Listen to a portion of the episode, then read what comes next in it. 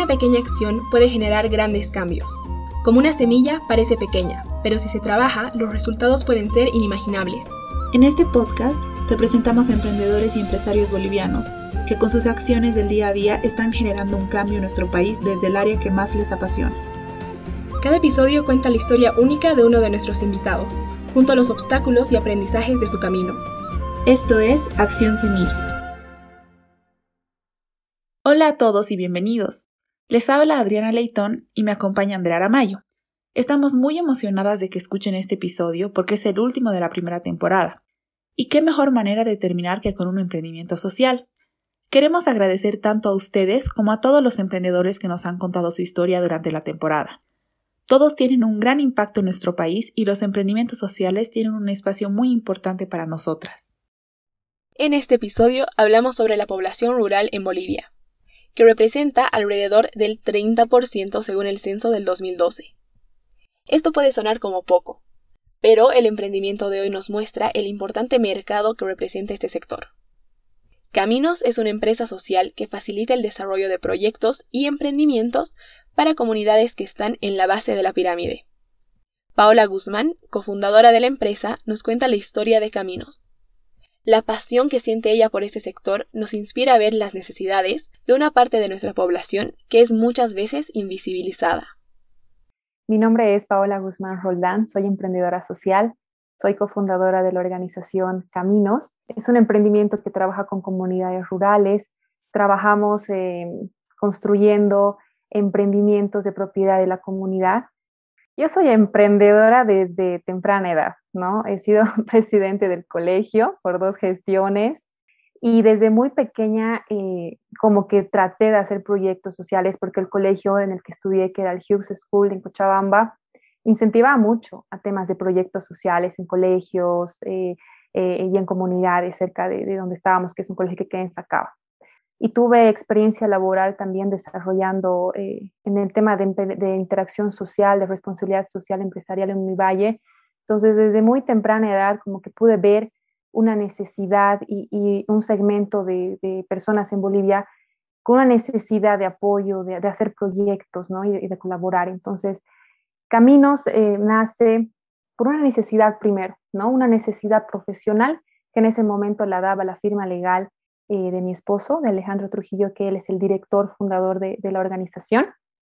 Y él primero lo que quería hacer era presentar sus servicios eh, legales a una comunidad que buscaba tener una estación de servicio porque les quedaba muy lejos llegar a esta estación. Ellos contaban con terreno, ellos contaban con, con el dinero eh, para, para, empezar este proyecto. Entonces empezó el proyecto por una necesidad, una demanda de este producto. Entonces, nunca nos dimos cuenta que el impacto, ¿no? Como que la profundidad de, de empezar a desarrollar este tipo de proyectos.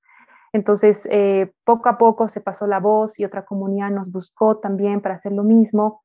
Y, y lo que nos pusimos como que de reto fue cómo hacer que, que estas personas de la comunidad que se, que se constituyen, que se organizan en sindicatos, en gremios de, de productores, eh, se conviertan en empresas, porque para tener tú una, una eh, empresa de venta de gasolina, tienes que ser una empresa formal, tienes que emitir facturas, cumplir con licencias, ¿no? Entonces, eh, es una capacitación constante de estos nuevos términos, de estas nuevas formas de dirigir una empresa. Entonces, fue un reto que la, fuimos trabajando en el proceso que es mediano y largo plazo. Estamos hablando de que son proyectos de 18 meses, 24 meses, eh, desde socializar esta idea, ¿no? Entonces, con la comunidad, porque son proyectos de propiedad de la comunidad rural. Entonces, eh, a partir de estos proyectos que, que se van desarrollando, eh, las comunidades empiezan a organizarse, empiezan a aportar eh, un, un, crowdfunding, una recaudación de fondos eh, para, comprometer, para comprometerse ¿no? a, a, esta empresa, a este proyecto. Y una vez recaudado un monto, un porcentaje de 20 al 30%, lo que hacemos nosotros como organización, como Caminos, es buscar un financiamiento, ya sea bancario o financiadores externos. Caminos ha desarrollado una metodología que ayuda a identificar los problemas principales de una comunidad, mientras ellos mismos se involucran en buscar la solución. Muchas empresas, hasta las más grandes, quieren involucrar a sus clientes y así estos sean partícipes de la solución. Sin embargo, la idea de que el cliente encuentre la solución es un poco difícil de entender y es un desafío con el que Caminos se encuentra en las comunidades. Entonces, hemos empezado a trabajar con dos comunidades. Un principio, eh, comunidades que tenían 500 familias, 500 eh, accionistas, otra comunidad que tenía 380 familias. Entonces, em, ha sido un reto. La verdad es que eh, organizar y que ponernos de acuerdo y que entiendan el tema de hacer una empresa, emitir acciones, cómo funciona esta empresa y, y darles este poder a ellos de decidir en qué quieren ellos invertir el dinero, ¿no? ¿Por qué? Porque era su empresa. Entonces, los primeros clientes son las familias de la comunidad, porque la gasolina, ustedes saben, se usa para el transporte, para el turismo, maquinaria, en fin, para, para todo, ¿no? Uno se mueve todos los días en motocicleta o en buses o en taxis, en auto particular. Entonces, em, ellos al ser propietarios, al ser clientes, manejan, tienen que saber manejar su empresa, ¿no? Tener la transparencia, eh, formamos también el directorio, los asesoramos en toda esa parte, ¿no? Y, y, una vez que ellos entienden cómo funciona la empresa, ellos también deciden qué hacer después, ¿no? Si se van a repartir eh, las ganancias entre todos los miembros de las familias accionistas o, nosotros tratamos de incidir un poco en la decisión de que inviertan, ¿no? En proyectos que beneficien a toda la comunidad. Y es así que el, corazón de Caminos, más allá de crear una estación de servicio, es darle este, este poder de decisión a estas comunidades que ellos pueden, a partir de una estación de servicio que les genere ingresos, ellos pueden tomar decisiones de hacer una posta médica, de hacer una cancha de fútbol, de tener una escuela, de tener eh, una infraestructura de capacitación, ¿no? O ellos, cada comunidad es un mundo aparte, entonces cada comunidad decide en qué invertir. ¿no? En, en, qué generar otro proyecto.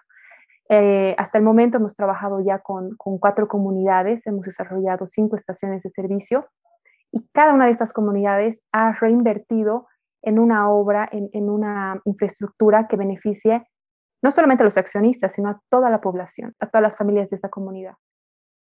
Antes de seguir con la historia, nos preguntamos acerca de un término que menciona Paola, que es muy propio de las empresas sociales, ¿A qué se refiere cuando habla de la base de la pirámide? Claro, e, es un término que muchas personas no, lo entendemos a, la primera voz, ¿no? Como que, ¿qué significa la base de la pirámide, no? Eh, o sea, nosotros como país, como Bolivia, ustedes saben que, nuestra población en las comunidades rurales es, masiva, ¿no? Em, aunque vivamos en las ciudades y pensemos que nuestro mundo está en la ciudad y no nos demos cuenta de la de la dimensión que, de las familias que viven en las afueras de, las ciudades, fuera de las capitales. Entonces la base de la pirámide es justamente esta, esta población, esta clase media-baja, ¿no?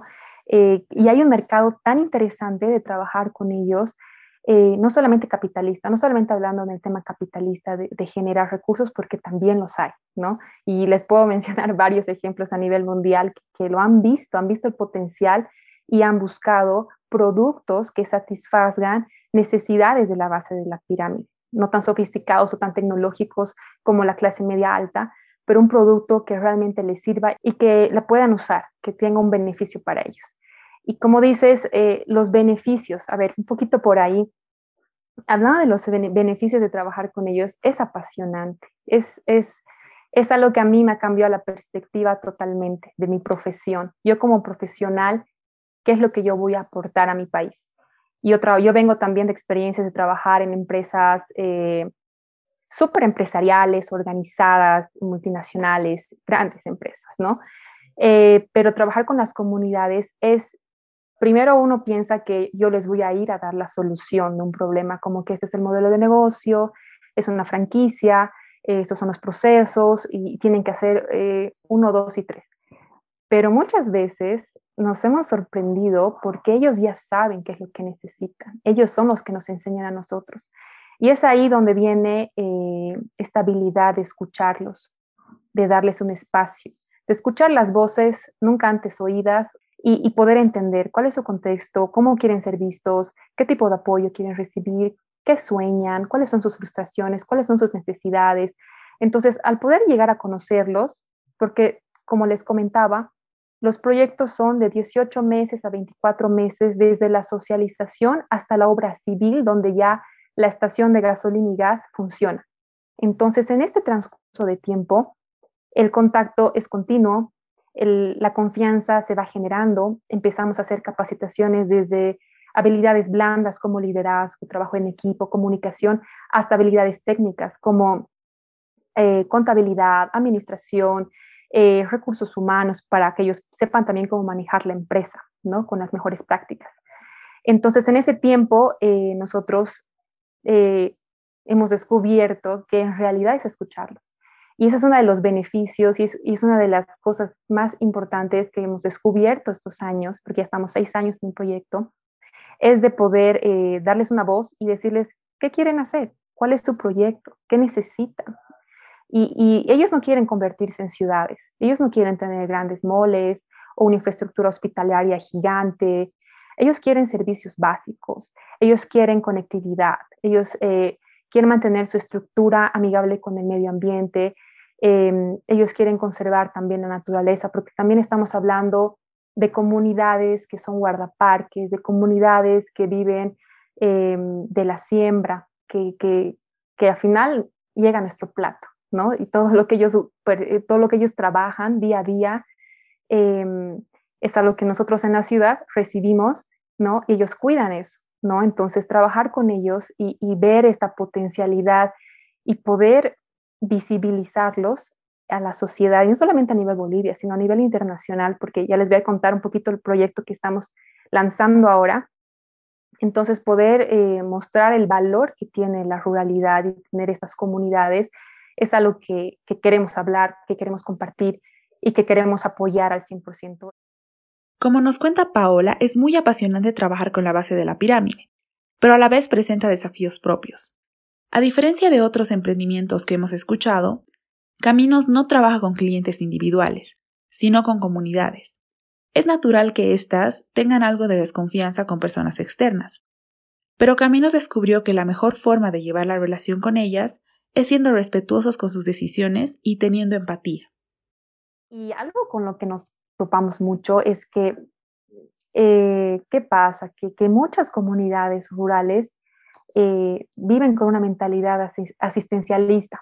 ¿Qué quiere decir esto? No? Que, que mm, reciben muchos bonos por una cosa, por otra cosa, ¿no? Entonces, vamos nosotros con el proyecto y es como que, ¿y qué nos van a regalar?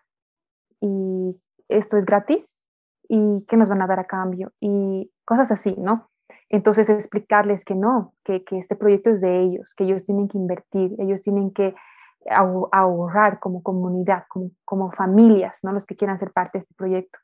Entonces, a veces las comunidades em, es difícil como que entiendan que este proyecto va a ser de ellos, ellos van a ser los propietarios y por lo tanto tienen que asumir todas las responsabilidades que conlleva tener una empresa. ¿no?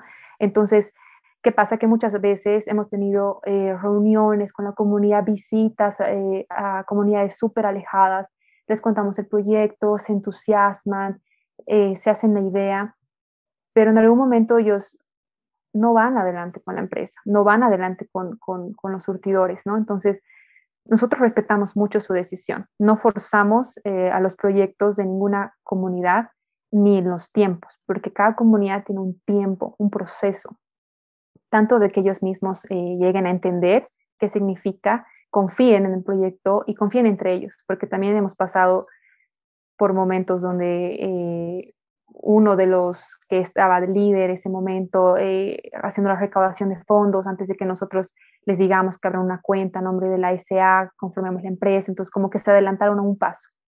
¿Y qué pasó? Que esta persona con los fondos, pues se fue, se fue con los fondos y la comunidad era como que, ustedes ya se imaginarán, o sea, eh, querían su dinero de vuelta, ¿no? Que, es lo justo, que es lo correcto, pero nosotros como que tratamos como de, de, aconsejarlos siempre que hagan las cosas con un contrato, todo eh, bien organizado, bien transparente para que no haya justamente este tipo de problemas. Porque imagínense 500 familias en un colegio, reunidos un domingo a las 3 de la tarde, y a dos emprendedores sociales jóvenes, eh, explicándoles un poco cómo funciona una empresa y a veces unos participan, otros no, otros de forma negativa, otros de forma positiva, unos en contra. Entonces, es como que manejar un poco esta tensión y ponernos en su, eh, ponernos en su misma posición. O sea, en ningún momento les hablamos em, de una manera despectiva o como si fuesen ignorantes o con un tema así. ¿Por qué?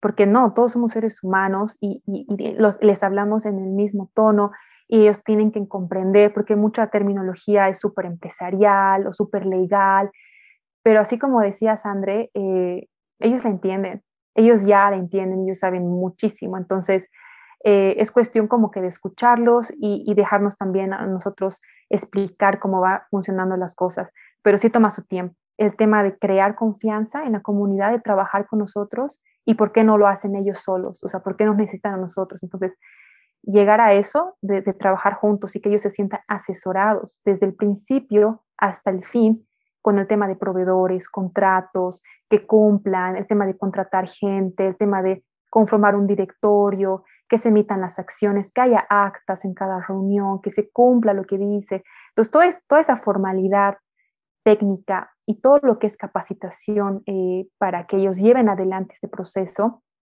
o lo reinviertan en otro proceso, es súper importante y toma su tiempo. Por eso son proyectos de mediano y largo plazo donde nosotros llegamos a ser amigos de la comunidad. O sea, hasta tal punto que seguimos hablando con, las comunidades hace seis años y nos vuelven a llamar y nos dicen, eh, don Alejandro, señora Paola, a veces yo les digo, no, dime Paola, no, o Alejandro, pero bueno, es, una confianza, entonces ellos ya nos, eh, nosotros también somos una opción segura para ellos, ¿no? y eso toma tiempo. Las comunidades rurales no son lo suficientemente apreciadas, ¿no? ya que muchas veces no nos damos cuenta de la importancia que tienen para la gente de la ciudad y para la naturaleza. Por eso Paula nos hace una pregunta muy importante, que es ¿cómo no ayudarlos? ¿Cómo no ayudar a estas comunidades que muchas veces trabajan en condiciones precarias y con métodos antiguos, pero que con el apoyo suficiente tienen mucho potencial para desarrollarse, especialmente en nuestro país? Creo firmemente que, el futuro está en las comunidades rurales. Me dirán por qué. ¿no? Si el futuro está en la ciudad, en la tecnología, en los grandes edificios, pero ellos son los que cuidan la conservación de los ríos, los bosques, los espacios, las especies silvestres, eh, los productos que consumimos, como ya lo habíamos hablado. Todo lo bueno viene del trabajo de, la ruralidad, de las comunidades, ¿no? Hay mucho trabajo que hacer, ¿no? Para apoyarnos, escuchar su contexto. Como les decía, no siempre es llegar con la solución, ¿no? Ellos ya la tienen, entonces es, saber escucharlos más. Y en Bolivia nosotros tenemos, o sea, vivimos entre comunidades rurales, son ciudades intermedias, comunidades intermedias. ¿Cómo no ver este potencial? ¿Cómo no ayudarlos? ¿Cómo no apoyarlos? Eh, ellos lo hacen, o sea, hacen su trabajo sin luz eléctrica, sin agua potable, em, muchas veces sin conectividad, tienen que caminar eh, dos horas de sus comunidades a la ciudad, ¿no? Eh, si hay una emergencia médica, tienen que ir hasta la ciudad más cercana y eso es cinco horas muchas veces y no hay transporte todo el tiempo, ¿no? Entonces, eh, ¿cómo no ayudarlos? El potencial está ahí, el potencial está en ver esta demanda tan grande que hay. yo pienso en todas las profesiones, o sea, el emprendimiento que tú quieras poner, si lo enfocas a las comunidades para apoyarlas, ¿no? Para darles una voz, para visibilizarlos, yo creo que sea lo que sea que quieras inventarte, ellos están ahí, ¿no? Eh, y uno ve, ahora como que pequeños artesanos, eh, eh, pequeñas emprendedoras o pequeños emprendedores que, que han salido ahora en, la cuarentena. Yo digo, imagínense trabajar con, igual empresarios, emprendedores en, en, las comunidades rurales. ¿Qué ideas tienen ellos? Nosotros últimamente hemos estado, muy de cerca trabajando con, con guardaparques, ¿no? Por el proyecto que tenemos, que les voy a comentar más adelante. Y, ellos nos cuentan una realidad y, unas ideas súper locas que dices, ¿cómo se les ocurrió? Y, cómo lo hacemos posible, ¿no? Y, buscamos financiadores y entramos a premios eh, para buscar estos fondos. pero decimos, si hubiera apoyo público, privado, de todas las empresas, eh, su responsabilidad empresarial enfocarían en proyectos sostenibles, donde no solamente les regalen cosas, sino como que les enseñen a usarlas y los capaciten. O sea, les estás dando eh, herramientas y los estás empoderando para que ellos faciliten el trabajo que hacen. Ellos muchas veces y la gran mayoría siguen haciendo cosas que sus generaciones pasadas las, las hacían de forma muy artesanal, donde les toma mucho tiempo la mano de obra, el esfuerzo físico. Entonces, eh, la tecnología es una, buena, es una buena aliada para muchas cosas de, control de plagas, eh, de ubicación, eh, geolocalización en tiempo real, tema de, incendios, ayudarlos a, identificar. Hay muchas herramientas que creo que ah, el potencial está ahí, o sea, tanto tecnológico como en cualquier área. La verdad es que no, quisiera tampoco encerrarme en, un área específica, pero mm, el tema de emprendimiento social específicamente, eh, que es lo que desarrolla Caminos, eh, pensamos que no solamente se, se, va a quedar en estaciones de servicios, la idea es crecer en emprendimientos eh, que ellos quieran hacer, ¿no? y sí, se empieza con empresas de, de, de, estaciones de gas y gasolina porque hay una necesidad de este servicio. Ellos viajan 100 kilómetros para adquirir gasolina y vuelven 100 kilómetros para usarla en su comunidad. Eh, entonces, ellos pagan un impuesto, un impuesto invisible. No es que ellos les cobran más por la gasolina, pagan lo mismo, pero el hecho del tiempo y el hecho de la distancia, eh, al final les cuesta el doble, el triple de lo que nosotros en la ciudad pagamos, ¿no?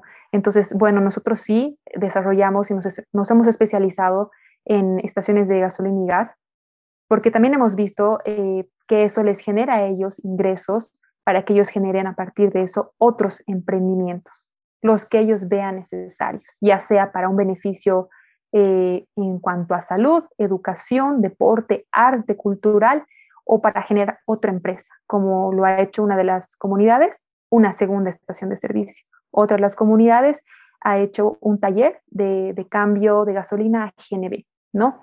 Entonces, eh, no, no hay límites. O sea, eh, yo creo que cada comunidad, lo que se le ocurra, lo que necesite y, llega un consenso de decisión, se puede lograr con recursos y, con este apoyo y eh, este apoyo continuo, yo creo que se pueden hacer muchos proyectos, ¿no?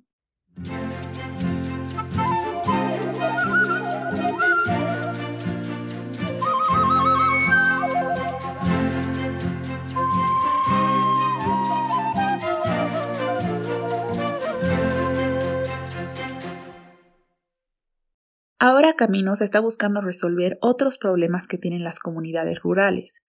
Uno de los más críticos en este momento es la degradación del medio ambiente.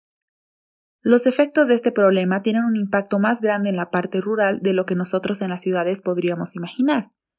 Para muchos de ustedes será la primera vez que escuchen de una solución como esta y se sorprenderán de que pueda aplicarse también en las zonas rurales. Bueno, estamos trabajando en un proyecto súper innovador Tal vez ustedes eh, va a ser la primera vez que lo escuchen, espero que no. Pero justamente nuestro nuevo proyecto eh, lo que busca es entregar a los artistas nuevas formas de mostrar su arte mediante la tecnología blockchain. Estoy hablando de los NFTs, ¿no? que son tokens no fungibles, eh, las siglas quieren decir eso. les voy a poner un, un, ejemplo para que un poquito digan, no puedo creer lo que está pasando en el mundo virtual ahorita pero recientemente eh, el artista Vipo vendió una obra digital en más de 60 millones de dólares. Es una locura. Y, uno, uno, dice, ¿cómo? ¿Qué es un NFT y cómo se logra y cómo las comunidades? No entiendo, ¿no?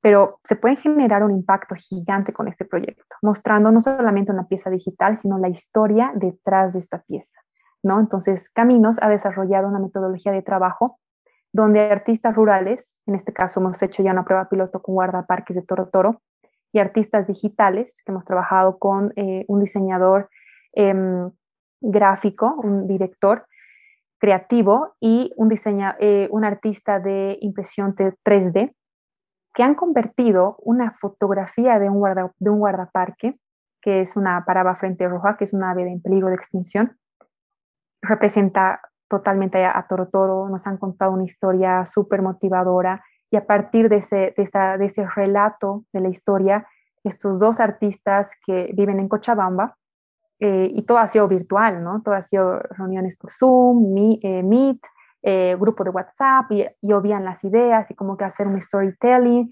una, narrar una historia, ¿no? Que, que tenga ese componente del contexto, que, es lo que significa. Y lo que ellos han hecho con esta fotografía de la paraba frente roja, la, la, han hecho en una pieza digital. uno de los artistas, em, Daniel, hizo esta paraba frente roja en, en 3D, entonces fue increíble eh, el, trabajo final que desarrolló. Y nuestro segundo artista digital invitado, Cristian, desarrolló eh, otra parada frente roja, otra fotografía, eh, con miles de fotografías de los paisajes de Toro Toro, de, esta ave en peligro de extinción. Entonces eran miles de fotografías pixeladas formando la figura de la parada frente roja. Y nos han invitado a ser parte de una galería de arte en realidad aumentada que se llama Alter Gallery em, como emprendedores sociales y esto fue gracias a, a, ustedes saben que el Twitter dice mucho y uno sigue a gente, entonces fue, fue por medio de Alejandro que tuvimos un, acercamiento con, em, con Mario Valle que nos invitó a ser parte de esta galería virtual, expusimos las obras, ahora mismo las eh, van a estar expuestas en OpenSea, que es una galería de arte para la venta, ¿no? Entonces, eh, los artistas lo que, lo que reciben es eh, una comisión, ¿no? Por, por, el trabajo en conjunto que se ha hecho con, con los diferentes actores, en este caso guardaparques como arte, artistas rurales y los dos artistas eh, digitales. entonces, cada uno va a recibir un porcentaje. Pero aparte de esto, una vez que se venda esta obra, lo que queremos más que darle un beneficio al artista que es lo que sí queremos hacer, pero más que eso, es un proyecto para la comunidad de Toro Toro, específicamente la comunidad de Cuñurán, ¿no?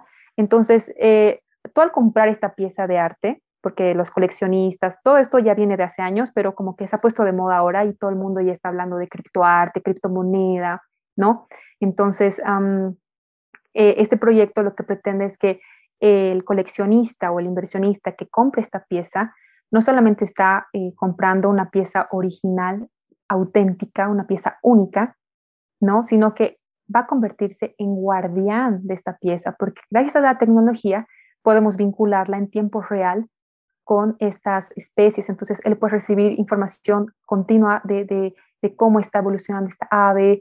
Em, inclusive hemos visto la, posibilidad de ver, eh, no sé si han visto cómo crecen los árboles, em, una flor, entonces vas viendo como que diferentes etapas de de la o sea, una serie de fotografías de, de, la misma, eh, de la misma, em, del mismo ecosistema o, de la misma especie, entonces ellos se vuelven guardianes de, de esta pieza única, entonces es un efecto 360, porque no solamente estás vendiendo y estás dando dinero a la comunidad para el proyecto y a los artistas por su trabajo, sino que estás generando que más gente se entere del contexto. Y no como una porno miseria de mostrar la miseria de la gente, la pobreza de la gente, no, sino como que mostrar la dignidad de estas comunidades, su riqueza cultural, cuál es la importancia de que nosotros como bolivianos, como latinos, como, como mundo nos demos cuenta la importancia de conservar a estas aves, conservar a estos ecosistemas y apoyar. Tú al comprar estás apoyando y al comprar también está siendo parte de este gran proyecto, ¿no? Entonces, eh, es un nuevo proyecto, todos nos hemos puesto a estudiar eh, todo este mundo de los NFTs.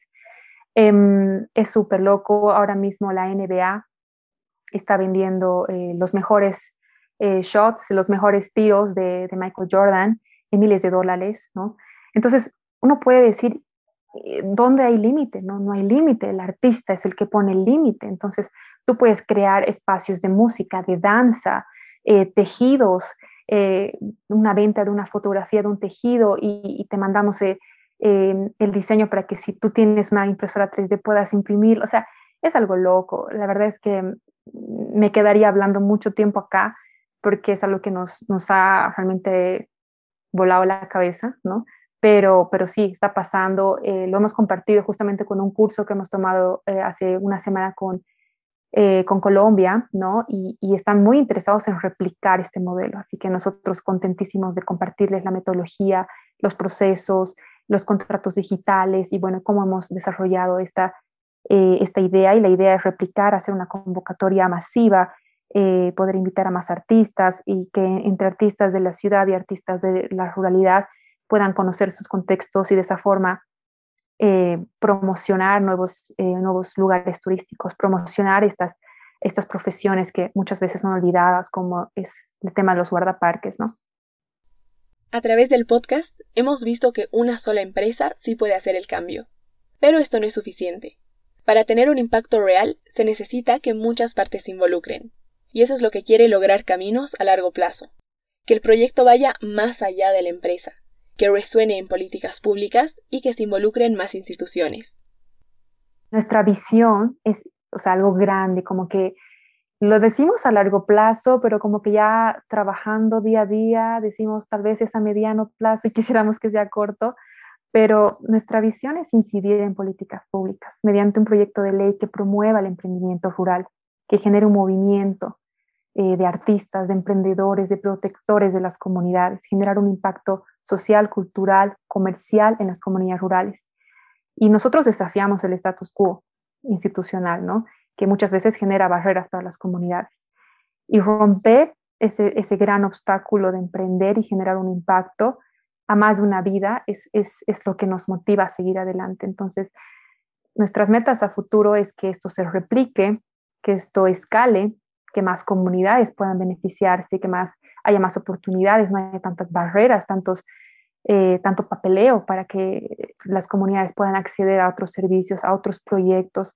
Y también invitar a los profesionales en todas las áreas, en todas las áreas, invitarlos a que si son los mejores, si tienen maestrías, si quieren hacer pasantías, en el momento que estén en la etapa que estén en su profesión, ¿por qué no van a las comunidades y tratan de, identificar ahí una necesidad y, y, desarrollan un proyecto con ellos? O sea, hace mucha falta profesionales que, que apoyemos, ¿no? Hace falta mucha inversión privada, mucha inversión pública, entonces eh, nuestra, nuestras metas es más aliados, es trabajar en equipo y, y es una mega tendencia. O sea, realmente eh, el que tu empresa, ya sea grande, mediana, tu emprendimiento, tenga un impacto social.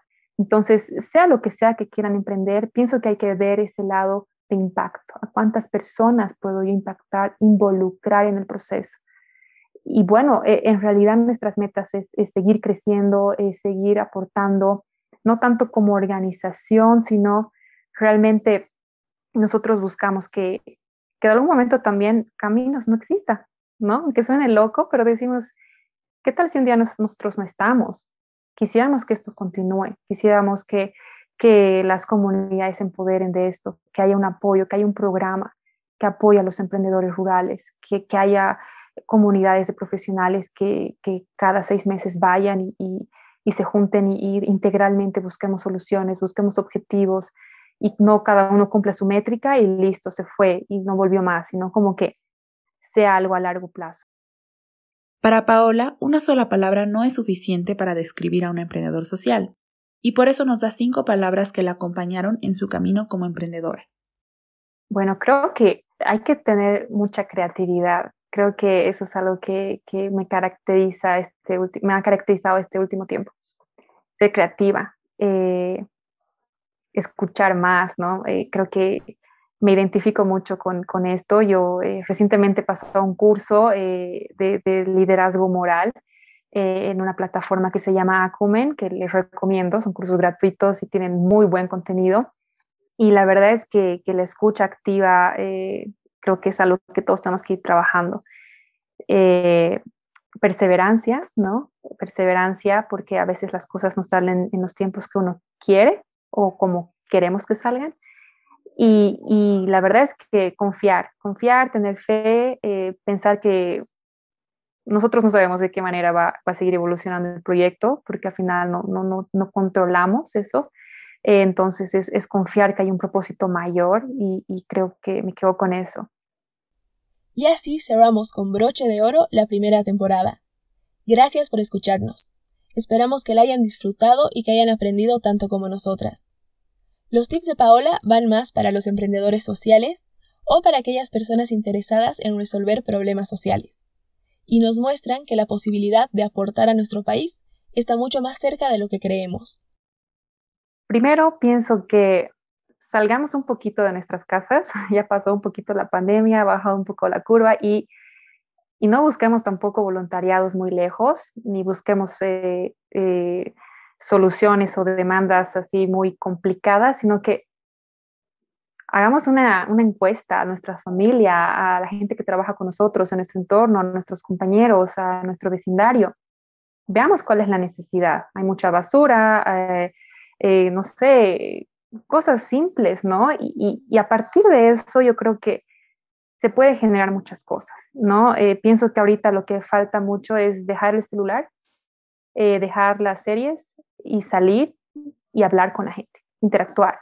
Las necesidades, transporte público, contaminación, alimentación, nutrición, temas psicológicos, o sea, ahorita hay, toda la información que uno quisiera saber la tenemos en la palma de nuestras manos. Y, bueno, está en nosotros saber usarla, a, aprovechar estas plataformas digitales, eh, las redes sociales, eh, a quienes seguimos, ¿no? O sea, hay que seguir personas que nos generen, que nos reten a, hacer un cambio, que nos reten a, a desafiar nuestro, nuestro talento, nuestras capacidades, nuestros conocimientos, romper un poquito la caja, buscar otras alternativas de, resolver las cosas en lo simple, ¿no? No se vayan a querer eh, construir algo súper innovador porque, o sea, uno puede aprender mucho de las experiencias de podcast.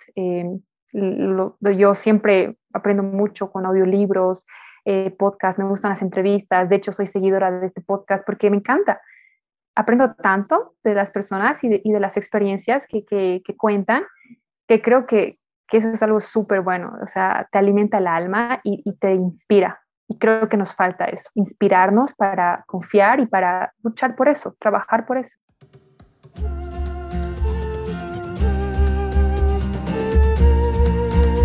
Queremos hacer un agradecimiento muy especial a Valeria Peñaranda por la música y a Ana Paula Uriarte por la imagen y el diseño.